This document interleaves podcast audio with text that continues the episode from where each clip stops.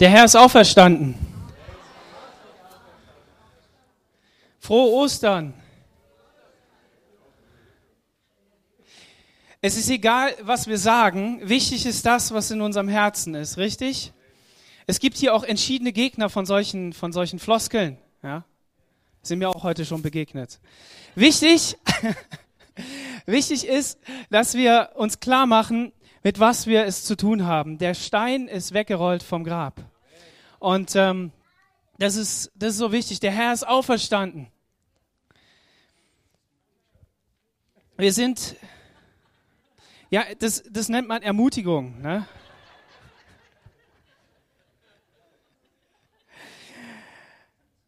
Wir haben ein paar Predigten in den letzten Wochen gehört zu dem, was Gott geschaffen hat. Und in dieser Reihe möchte ich einfach weitergehen. Nochmal zur Wiederholung. Heute heißt das Thema, und Gott schuf das neue Leben. Dieses neue Leben an diesem, an diesem Sonnenaufgang. Ich habe bewusst dieses Bild gewählt, weil wir hatten das erstens schon mal. Am Anfang schuf Gott, er spricht und es wird. Und was hat er geschaffen? Nicht nur irgendetwas, was reparaturbedürftig ist, sondern Gott sagt, und es war gut. So, das bedeutet, Gott hat sich gefreut an dem, was er geschaffen hat. Und wenn er es als gut äh, beurteilt, dann ähm, ist es gut. Und es war am Anfang auch gut, wäre da nicht irgendetwas gewesen, was das durcheinander gebracht hätte. Und äh, das alles hat Gott aber nicht aus dem Konzept geworfen. Der Fokus, den ich da auf, in, bei dem Thema gelegt habe, war, dass wir uns anschauen, zu was uns Gott geschaffen hat. Zu was hat er uns geschaffen? Er hat uns als Menschen geschaffen im Ebenbild Gottes. Du bist geschaffen im Ebenbild Gottes. Und dieses Ebenbild, die Ebenbildlichkeit, die ist in der Entsprechung als Mann und Frau gewesen. Das hat Gott geschaffen. Und er hat sie so geschaffen, dass sie eine Persönlichkeit ihm gegenüber sind. Und dass zwischen dieser Persönlichkeit des Menschen und ihm etwas geschehen kann. Dort kann Beziehung geschehen. Und das ist so wichtig, dass wir uns das vor Augen halten. Das bedeutet, dass wir im Ursprung wirklich auf gleicher Ebene mit Gott geschaffen worden sind. Und dass unser Zweck und unser Ziel war, in unserer Eigenständigkeit wirklich zu leben, unsere eigenen Entscheidungen zu treffen, aber gleichzeitig durch die Gemeinschaft mit Gott einfach in diesem übernatürlichen Leben, in diesem Leben das auf dieser Erde, die Gott geschaffen hat, die wunderbar gewesen ist, wunderbar noch immer ist, aber eben, dass wir auf dieser Ebene leben. Und wie ist das, wenn man äh, von etwas begeistert ist? Wie geht's euch da? Da, äh, da werden Gefühle wach, ja? Da, ähm, da will man jedem davon erzählen. Und ähm, ich habe mir so überlegt ähm, bei dieser ganzen Sache, bei der ganzen Thematik, es ist so unendlich wichtig, dass wir uns die Schönheit Gottes und das, was er damit verbindet und uns geben will heute noch, dass wir uns das vor Augen malen. Wir sind immer ganz schnell bei den Problemen. Also wenn ich zum Beispiel in den Mediamarkt fahre, ne, mal jetzt so was ganz Weltliches, ähm, dann äh, sehe ich immer alles das, was ich äh, mir gar nicht kaufen will. Ja, also ich meine, wenn man dann rausfährt, wieder rauskommt, dann will ich gewisse Dinge kaufen. Und deshalb fahre ich da gar nicht erst hin, um mir das gar nicht erst anzuschauen, ja. Weil ich habe festgestellt, wenn ich es nicht weiß, dann, dann, dann werde ich auch nicht verrückt und muss das jetzt haben. Ne? So, ist eine ganz natürliche Sache. Jetzt mal für Naturliebhaber. Also, ähm, es gab einen Tag, der war so verregnet und ähm, Freund hat mich besucht und uns als Familie. Und wir sind dann mit ihm an den Tegernsee gefahren. Das hat erstmal schon mal lang gedauert. Unser Sohn hat mal wieder gemeckert darüber, dass wir wieder an den Tegernsee fahren. Schon öfter dahin gefahren. Weil da gibt es so tolle Berge, ne? Also wer noch nicht da war, sollte das mal tun. Ähm, und da gibt es einen Berg, da geht man, ähm, wie viele Höhenmeter sind das? Ich weiß es nicht. Also jede Menge. Ähm, und da passiert etwas, nämlich man geht durch die Wolkendecke durch. Also an dem Tag. Und wir sind danach sechs bis acht Stunden in der Sonne gegangen. Das ist einfach herrlich und traumhaft. Sitzt oben auf der Hütte und genießt einfach den Tag. Ne? Und dann wanderst du noch ein bisschen rum auf diesem, auf diesem Plateau, auf diesem äh, Wanderpfad da. Und dann gehst du wieder durch die Wolkendecke durch und dann wird es wieder dunkel. So, und das begeistert mich. Mich begeistern die Berge, weil, weil das einfach etwas ist, was mein Herz jubeln lässt und worüber ich begeistert bin. Frage, lebe ich auf den Bergen? Nein, Ich lebe in Thalkirchen. ne? Ich lebe in Thalkirchen. Also nur hier gerade den Berg rauf und schon sieht man ja die Berge. Ne? Das ist ja auch, auch so ein Fakt.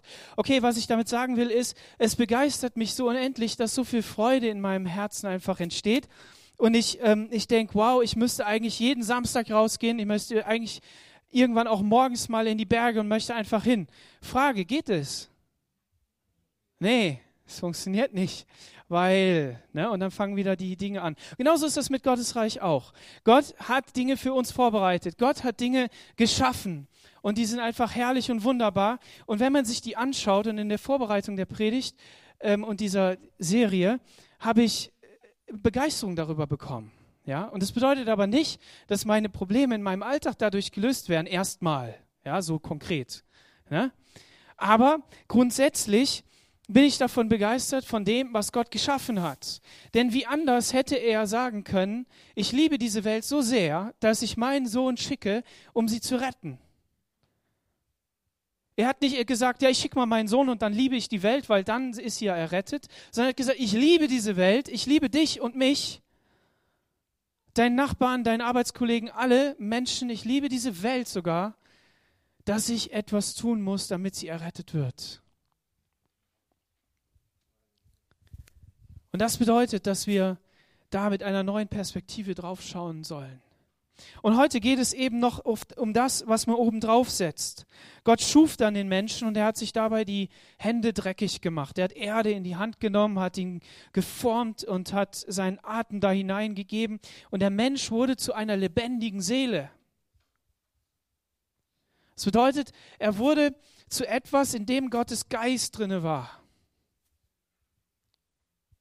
Und dann sind Dinge passiert und der Franz hat am Freitag darüber gepredigt, dass Neid und Eifersucht und vor allen Dingen Neid war sein Thema, dass all diese Dinge, die damit verbunden sind, dass die in diese Welt gekommen sind und die, die einen Bruch hineingebracht haben. Und es steht geschrieben, dass Gott eines Tages, weil die Bosheit des Menschen so groß geworden ist, dass er gesagt hat, okay, ich nehme meinen Geist weg. Und das finde ich eine wichtige Komponente. Es ist ja nicht so, dass wir uns selbst aus dem Paradies rausgeschmissen hätten. Sondern wir, wir lebten im Paradies, Adam und Eva, perfekte Menschen. Und Gott hat gesagt, ihr habt etwas getan, was ich euch angekündigt habe, wo ich gesagt habe, ihr sollt es nicht tun, ihr habt euch widersetzt. Und jetzt muss ich etwas tun. Ich muss euch davor bewahren, dass ihr nicht in Ewigkeit lebt. Lebt. Denn was würde passieren, wenn der Mensch in seiner Sündhaftigkeit in Ewigkeit leben würde? Wäre schrecklich. Deshalb hat Gott diesen Garten versperrt, hat ihn zugemacht und gesagt, wir werden das trennen. Und das absolut Obercoole ist ja, dann heißt es irgendwann später, die Bosheit des Menschen nahm zu und Gott nahm seinen Geist weg. Also hat Gott ja noch den Geist im Menschen gelassen. Das heißt, da war große Verbindung zwischen Gott und dem Menschen. Und es gibt uns Hoffnung. Schon das gibt uns Hoffnung. Warum? Weil Gott sagt, ich lass dich nicht alleine. Wir sind immer gleich schnell bei Jesus, bei dem Kreuz und bei der Errettung, dass er alles für uns getan hat und wir gar nichts tun müssen. Das ist so ganz einfach. Aber das Obercoole ist ja, dass Gott selbst ohne das Kreuz, und ich spare das jetzt erstmal weltgeschichtlich aus, ja, schon so viel getan hat und immer wieder tut und Wege gefunden hat, mit dem Menschen in Gemeinschaft zu kommen, dass man darüber einfach nur staunen kann. Natürlich wissen wir, dass er auf das Kreuz geschaut hat und dass er auf Jesus geschaut hat. Aber mir ist das manchmal zu einfach. Nicht, weil ich es gern kompliziert habe, sondern weil, wenn man das nur einfach anschaut und sagt, naja gut, okay, da ist die Abkürzung, hier geht es halt einfach schnell mal zu dem Ziel, was passiert? Es ist instant.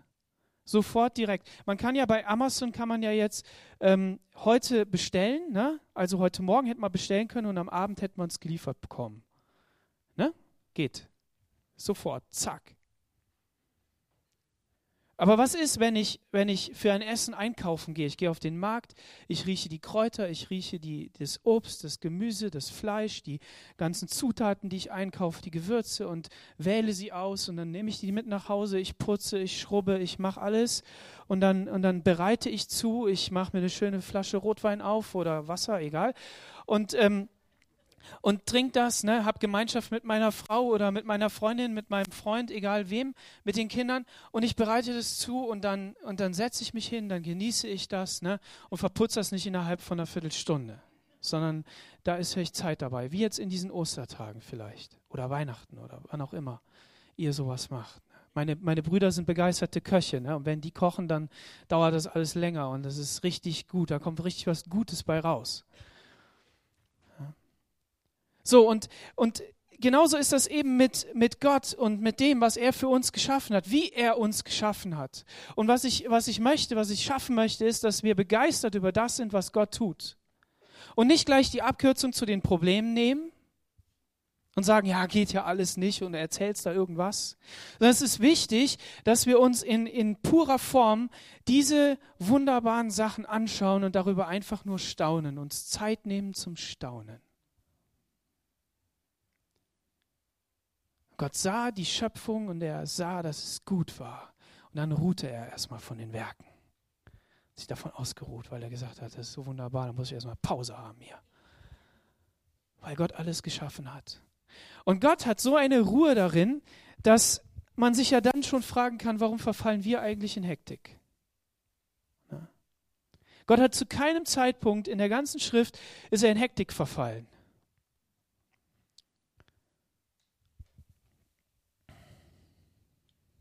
Gut, es kam die Sünde in, ähm, es kam die Sünde in, in die Welt. Schmerz, Neid, Hass, Begierde, Lüge, Stolz, Egoismus und alle anderen Vokabeln, die euch noch einfallen, kam da rein und es trennte uns von Gott. Und es war so schrecklich, dass damit mit dem Tod bezahlt werden musste.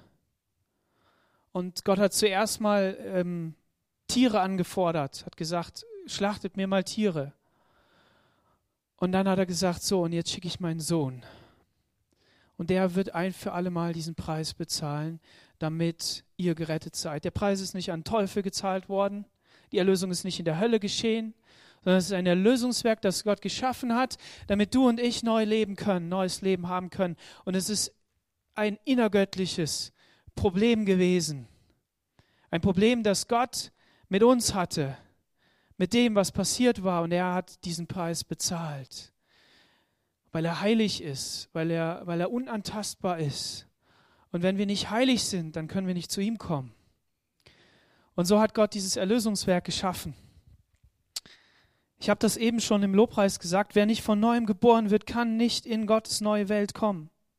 Wer aber durch Gottes Geist geboren wird, bekommt neues Leben. Du hast es einfach geschenkt bekommen. Einfach so. Der Franz hat das gesagt. Wer, wer diesen Impuls, wer diesen Schmerz, wer dieses Leid über sein eigenes Leben, wer die Schuld spürt in seinem Herzen, wer diesen Aufruf, diesen Ruf Gottes an sein Herz spürt und sagt, ja, ich will in Gottes Reich, der kann es heute werden. Ein neuer Mensch. Und das bedeutet, dass wir neue Menschen werden und sind.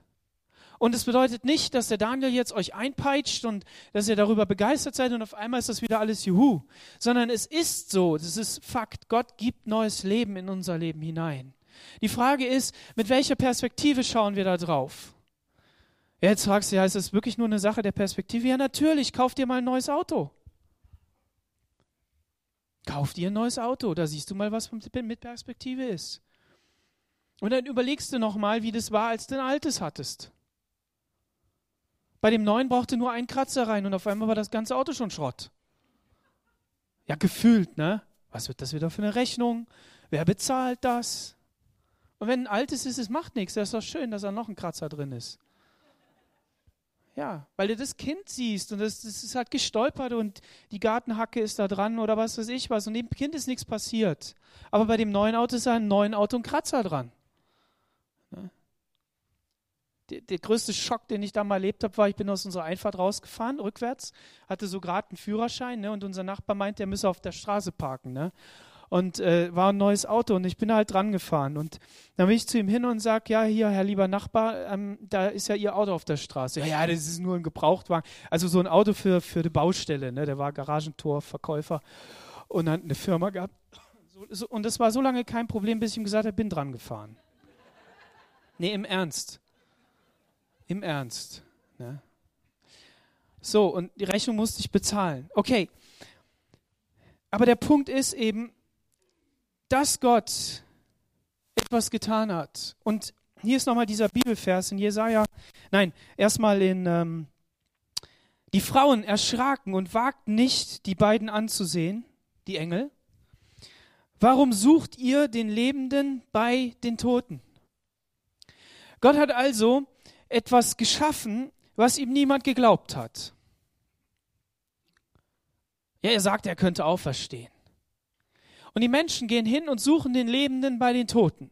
Und manchmal ist es bei uns auch so, wenn wir schon Christen sind und das so vergessen, was Gott in unserem Leben getan hat, dann suchen wir den, Leben, den Lebenden bei den Toten. Wir suchen also, wo ist der nächste Fehler, damit ich nur ja nicht zu Gott kommen kann. Damit ich nur ja nicht glücklich sein kann, weil Gott mich errettet hat. Wo ist das nächste Problem? Und wir schauen da drauf. Aber heute geht es darum zu sagen, Herr, zeig uns deine Perspektive auf uns. Du hast uns ja schon geliebt, als wir noch Sünder waren. Und da kommt dann natürlich gleich das Kreuz. Ja, natürlich. Aber Gott hat diese Welt geliebt,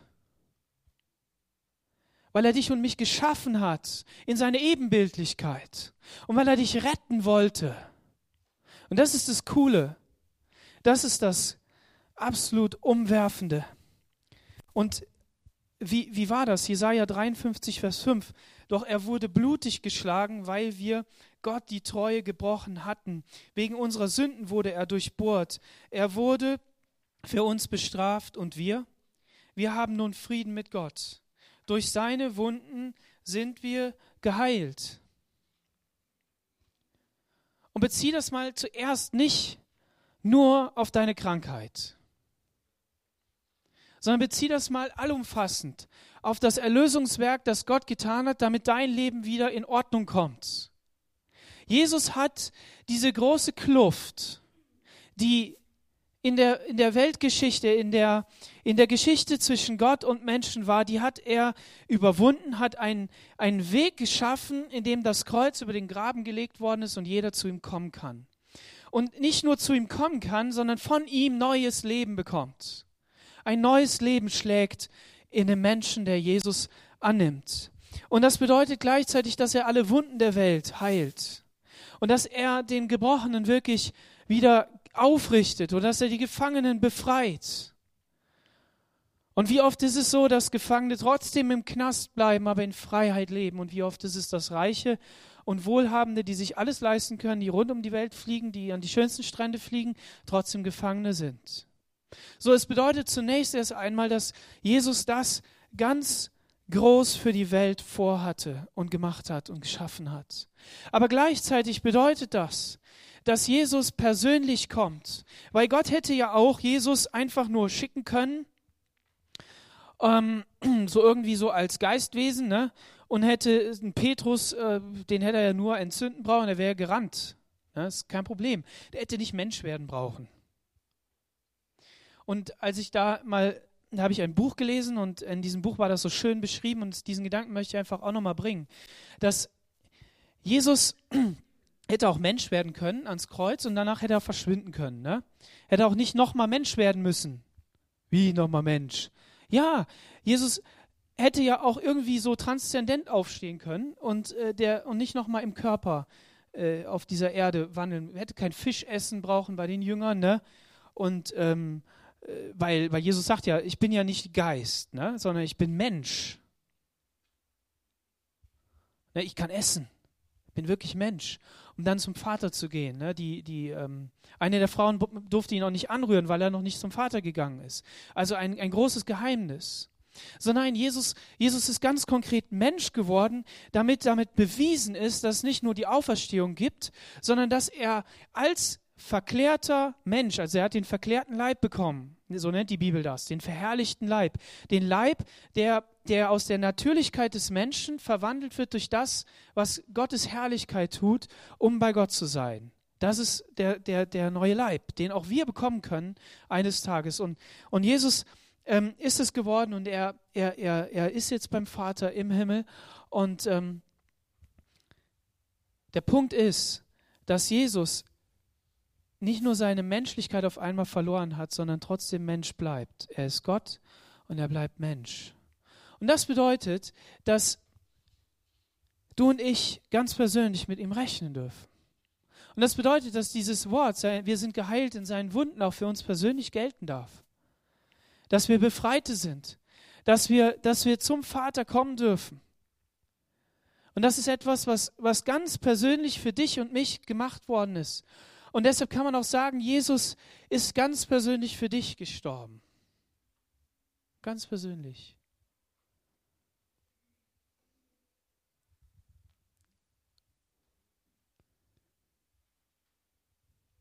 Wir müssen begeistert davon sein, von dem, was Gott da gibt. Und das heißt nicht sie selbst begeistern, sondern das bedeutet, sich das anzuschauen sich wirklich das, diese Schönheit anzuschauen und zu sagen, Herr, wo sind deine Worte, die du mir ins Herz gibst? Wo ist die Bibelstelle, die mich begeistert, die mir zuspricht und dass du danach gräbst?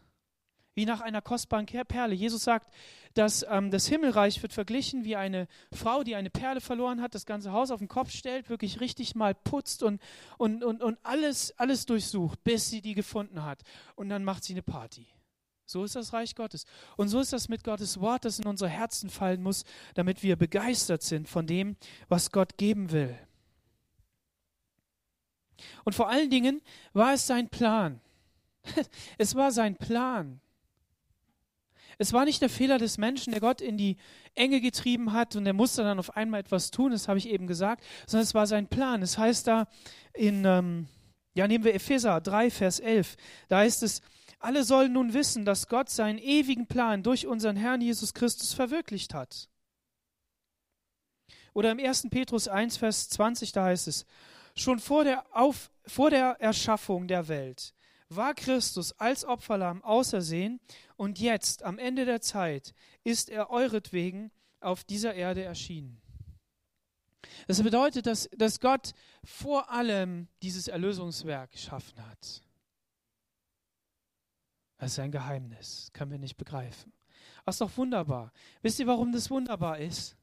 Weil wir in eine Ruhe kommen können. Weil wir sagen können, hey Gott, äh, wenn, wenn du die Lösung vor dem Problem schon hattest, ähm, dann brauche ich nicht, dann kann ich dafür nur begeistert sein. Oder? Ist doch, ist doch so schön, wenn, wenn Kinder zu Eltern kommen und sagen, du, ich habe da ein Problem und du sagst, ja, ich weiß. Und hier ist die Lösung. Guck mal, so kannst du es machen, kein Problem. Aber wie oft passiert mir persönlich das, dass ich dann mich mehr über das Problem aufreg ne? und da lernen darf, dass ich mich nicht aufreg und dass ich sage, komm, lass uns das Problem lösen. Wir finden einen Weg. Der Gregor hat uns vor so einem Problem erzählt, 30 Tonnen auf einer Quelle, ne? Sacken ein, sacken weg und dann das Gebet und die Lösung vom Herrn. Das ist wunderbar. Und es funktioniert nicht immer so. Es funktioniert nicht immer so einfach. Aber es bedeutet doch, dass Gott unser Leben in seiner Hand hat. Und dass er vor allen Dingen nicht nur dein Leben in der Hand hat, bevor du ihn kennengelernt hast, bevor du mit ihm gegangen bist, sondern auch jetzt, wo du mit ihm gehst. Immer. Er hat es in der Hand. Er gibt diese Ruhe. Er gibt diesen Frieden. Er will ihn geben. Und er, er steht vor der Tür und klopft an. Und wer ihn aufnimmt, der kann sich dieses Recht aneignen, Kind Gottes zu sein. Das ist, das ist eine Auswirkung von dem, was Gott geschaffen hat. Ein Recht, Kind Gottes zu sein. Da steht nicht Zugeständnis. Zugeständnis kann man ja auch wieder cutten, ne? So einmal einlösen, so ein Gutschein, ne? Nein, ein Recht, Kind Gottes zu sein. Das bedeutet, dass wir in einen anderen Stand gestellt sind. Das bedeutet, dass wir, dass wir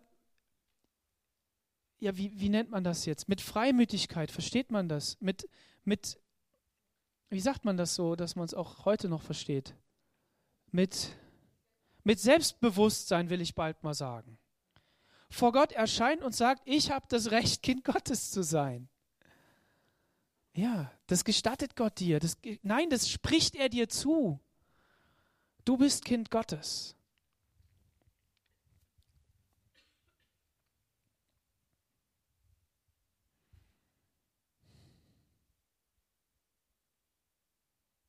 Jesus sagt in Matthäus 22, Vers 37, sagt er, du sollst den Herrn, deinen Gott, lieben von ganzem Herzen und ganzer Hingabe und mit deinem ganzen Verstand. Das ist das erste und wichtigste Gebot. Ebenso wichtig ist aber das zweite. Liebe deine Mitmenschen wie dich selbst. Alle anderen Gebote und Forderungen der Propheten sind in diesen Geboten enthalten. Und Gott gibt uns in seinem Königreich diese Möglichkeit, das zu erfüllen. Wie tut er das? Dieses Recht, das wir bekommen haben, das braucht ja eine Rechtfertigung. Und diese Rechtfertigung ist am Kreuz von Golgatha geschehen. Gott hat dich für gerecht gesprochen. Einfach so. Gerecht gesprochen. Römer Kapitel 8.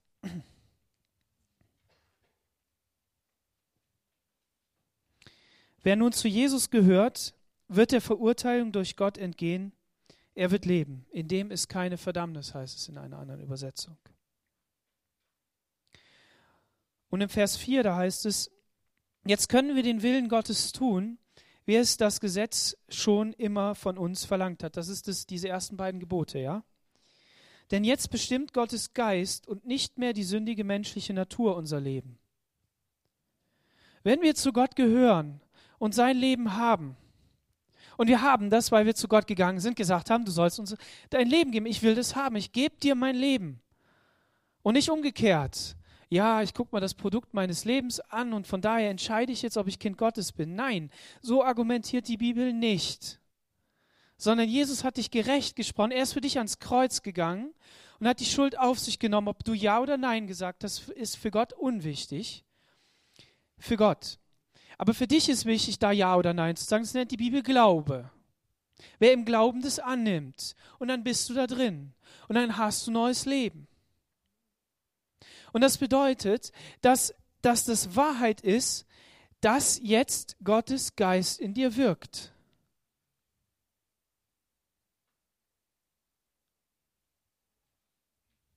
das kann auch mit Anstrengung verbunden sein. Das heißt ja nicht, irgendwo pazifistisch in der Ecke zu sitzen. Wir haben gerade von den Kriegern hier gehört. Ne? Gottes Krieger sind wir, Gottes Kinder sind wir. Wir müssen für ihn kämpfen, einstehen. Ja, das sagt Jesus, wir müssen kämpfen. Wir müssen das Königreich Gottes an uns reißen. Wir müssen für ihn eintreten, wir müssen die feurigen Pfeile abwehren. Aber das bedeutet, dass all das von Gott uns geschenkt worden ist. Wir müssen da nur in die Waffenkammer gehen. Wir müssen an den Tisch gehen und sagen, Herr, ich will das alles haben. Und dann bestimmt Gottes Geist unsere menschliche Natur, unser, ne, unser, unser Leben und nicht mehr die menschliche Natur. Wenn nun Wer nur seinen menschlichen Wünschen und Trieben folgt, der bleibt seiner sündigen Natur ausgeliefert. Es das bedeutet, dass nicht jeder Gedanke, den ich habe, gleich von Gott ist, ne, sondern dass ich da aussortieren muss und dass ich da mich gegenstellen muss. Aber es bedeutet gleichzeitig, wenn ich weiß, dass Gott das alles für mich getan hat und dass Gott in absoluter Gemeinschaft mit mir sein will und wenn er mir dieses unendlich große Leben schenken möchte und in dem Sinne geschenkt hat, aber dass es halt Wahrheit wird, dass immer mehr davon in meinem Leben zum Tragen kommt, dann bedeutet das, dass ich dazugreifen muss. Wenn aber Gottes Geist in uns wohnt, wird auch unser Leben von seinem Geist bestimmt. Halleluja. Und das soll so sein. Ich möchte dir Mut zu sprechen, damit Freiheit drauf zuzugehen und zu sagen, ich will das. Und das bedeutet eben nicht auf deinen Nachbarn zu schauen, auf deinen deinen Mitstreiter und zu sagen, ja, ich muss das auch so machen wie der. Der soll dir nur eine Ermutigung sein. Aber das bedeutet zu sagen, Herr, was für einen Weg hast du denn für mich?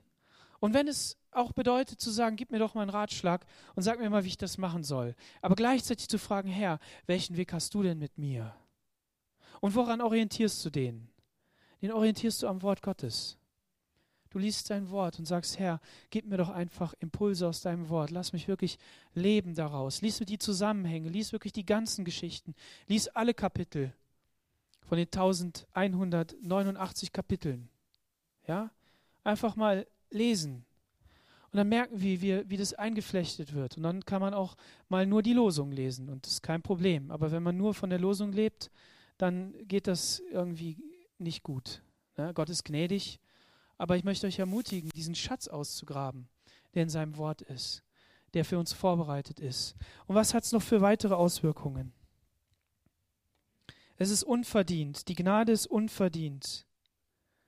Nicht etwa, weil wir das verdient hätten, sondern aus Gnade und freiem Entschluss.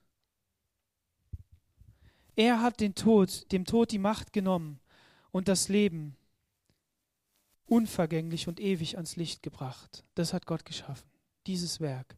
Und das will er dir schenken. Nichts, er will das, egal mit was du ihm entgegenkommst. Er will dir das schenken. Das ist sein erklärter Wille. Und das bedeutet dann, dass wir ständig erneuert werden, Römer 12. Dass wir Hoffnung auf die ewige Heimat haben, 2 Timotheus 4. Dass wir Sieg über die alte Natur haben, Römer 6. Dass wir Autorität in Gottes Reich haben. Wir dürfen, Jesus hat gesagt, geht hin und, und treibt Dämonen aus. Setzt Menschen frei, macht sie gesund und so weiter. Verkündigt das Evangelium der frohen Botschaft. Und alle Segnungen und Verheißungen sind in Christus. Das ist, auch wenn du die Bibel liest und dann auf einmal auf Verheißungen stößt, dann musst du hier diese Bibelstelle auch dazu lesen. 2. Korinther 1, Vers 20. Was immer Gott an Zusagen gemacht hat, in seiner Person finden sie alle ihre Erfüllung. Er hat das Ja und das, deshalb sprechen wir auch unter Berufung auf ihn zur Ehre Gottes das Amen. Jesus Christus ist das erklärte Ja zu deinem Leben und zu seinen Segnungen in deinem Leben. Das bedeutet ja nicht, dass dein Leben dann so laufen muss, wie irgendjemand das erzählt. Dass es irgendwie weltlich erfolgreich laufen muss. Das hat Jesus uns nicht versprochen. Sondern Jesus hat uns versprochen, dass wir in seinem Königreich leben dürfen. Und, das ist, und er hat uns vorgemacht, dass es unabhängig ist von, dem, von den Auswirkungen im Leben, im Sinne jetzt der der Dinge, die von außen kommen, der schlechten Familie, den Barrieren im, am Arbeitsplatz, den körperlichen Leiden, sondern er hat gesagt, ich möchte dich heilen. Ich möchte dir Autorität geben, dass du Befreiung aussprichst und dass das auch geschieht. Aber was müssen wir begeistert davon sein und sagen, wann kriege ich das endlich, Papa? Komm, ich will es haben. Wie oft quengeln meine Kinder? Die Matthäa kam eben hierhin. Papa, wann tanzen wir denn endlich?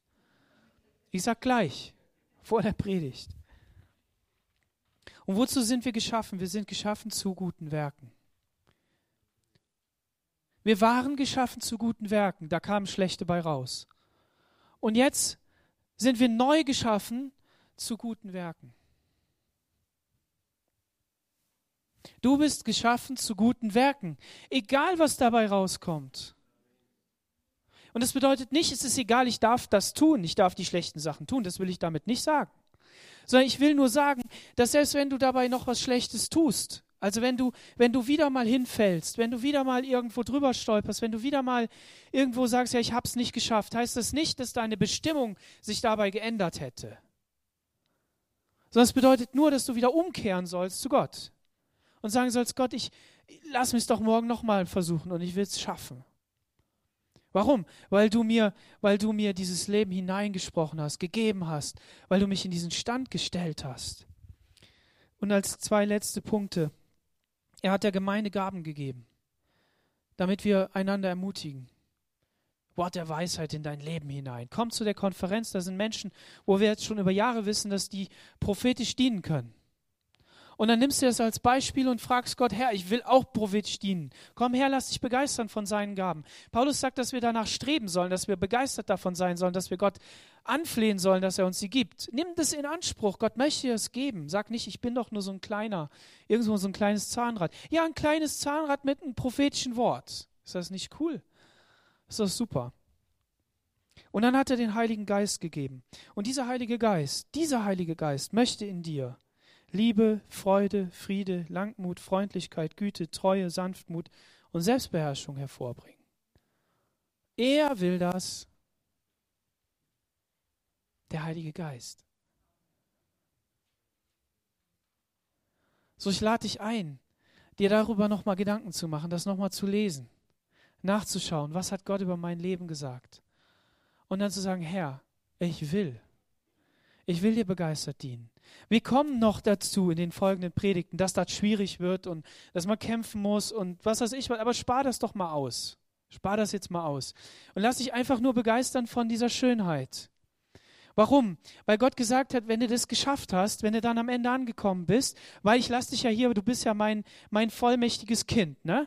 Und du hast einen Auftrag. Und deshalb lasse ich dich da, damit ihr der Welt verkündigt, was ich äh, will für sie. Und dann eines Tages hole ich dich heim. Und dann, das bedeutet, du wirst ewig bei mir sein, haben wir heute auch schon gehört. Und dann dürfen wir, dann, dann wird es Herrlichkeit sein. Und das wird auch cool. Okay? So lass uns begeistert sein von Gottes Reich, von dem, was er da hineingelegt hat. Und ähm, einfach nur Freude haben. So als wenn wir eine Million gewonnen hätten und könnten einen ganzen, ja, was auch immer für ein Geschäft du jetzt willst, ne, aus äh, leer kaufen, ne? Und haben auch die große Wohnung, wo wir es reinstellen können, ne? So, äh, egal, ne? Aber so müssen wir mit Gottes Reich hantieren. Er hat uns alles gegeben. Wir müssen es auch nicht mal bezahlen. Er hat den Preis bezahlt. Ist wichtig. Ist wichtig. Und gerade an so einem Ostersonntag, lass uns aufstehen und lass uns wirklich sagen, Herr, mir steht jetzt mal dein Reich vor Augen und du willst, dass dein Reich gebaut wird. Und mach das doch bitte nicht an der, an der Fähigkeit deiner Gemeinde äh, deutlich. Schau doch nicht darauf, wie viele Wunder da jetzt geschehen. Schau doch nicht auf das, was, was geschieht, sondern schau doch auf das, was Gott zugesagt hat. Weil, und das ist eben der Punkt, Gott hat gesagt, wir, wir sollen da reinkommen in diese Berufung, dass das ein Weg ist und dass das bedeutet, dass wir unser Leben heiligen müssen. Aber, aber schau da jetzt mal nicht drauf, sondern schau darauf, was Gott für dich will. Dass er will, dass du, dass du lebst und dass seine Herrlichkeit offenbar wird. Zwei, zwei Ehepaare werden heiraten dieses Jahr, ja? Also hier bei uns.